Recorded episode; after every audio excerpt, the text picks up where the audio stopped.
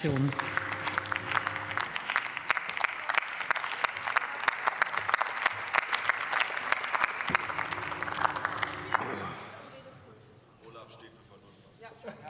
Eigentlich müsste da Korn drin sein. So, äh, Frau Präsidentin, sehr geehrte Kolleginnen und Kollegen! Bei internationaler Klimapolitik ist es nicht nur, aber auch an uns, voranzugehen und Konzepte und Ideen zu entwickeln, mit denen wir andere Staaten überzeugen, als Partner gewinnen können.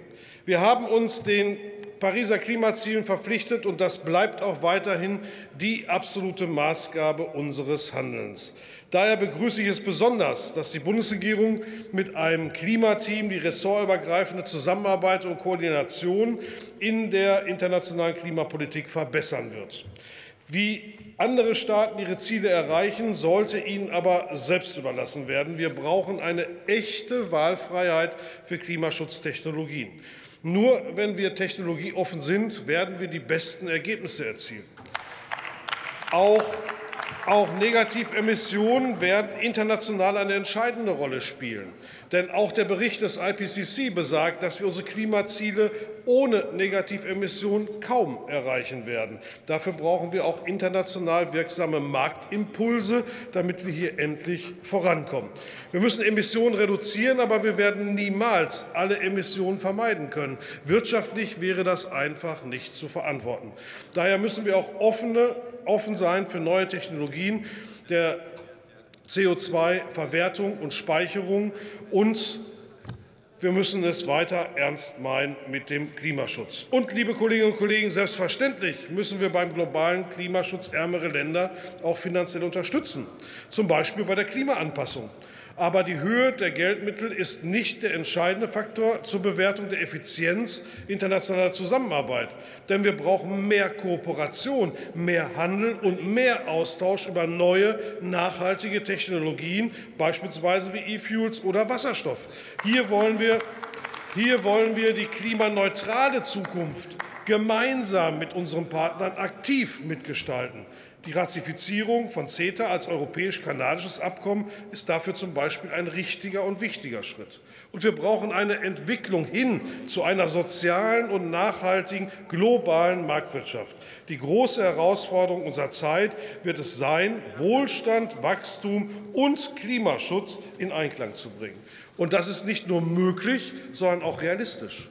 Und unsere Aufgabe als moderne Industrienation ist, hier voranzugehen, und zwar so, dass andere Länder Anreize haben, mitzugehen. Dafür müssen wir weiterhin auf verbindliche internationale Abkommen hinarbeiten.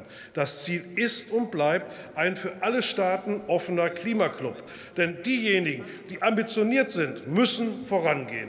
Die G7-Staaten haben sich bereits dazu bekannt. Und selbstverständlich sollen all diejenigen, die sich für mehr globalen Klimaschutz einsetzen, von der Mitgliedschaft in einem solchen Klimaclub profitieren.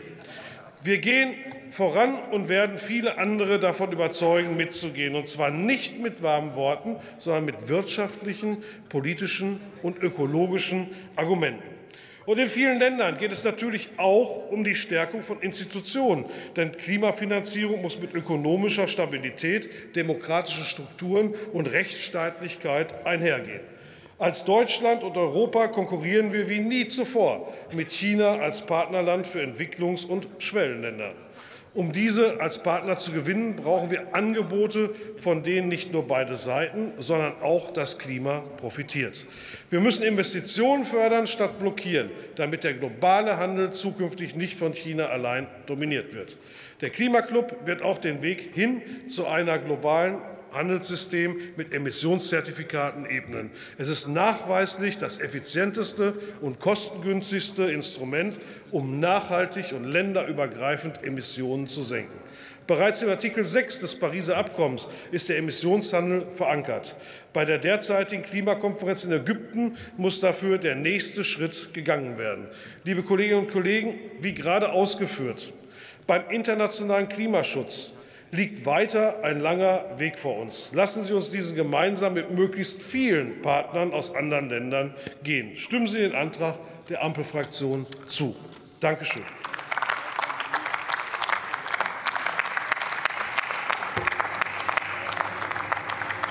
Jetzt erhält das Wort für die Linke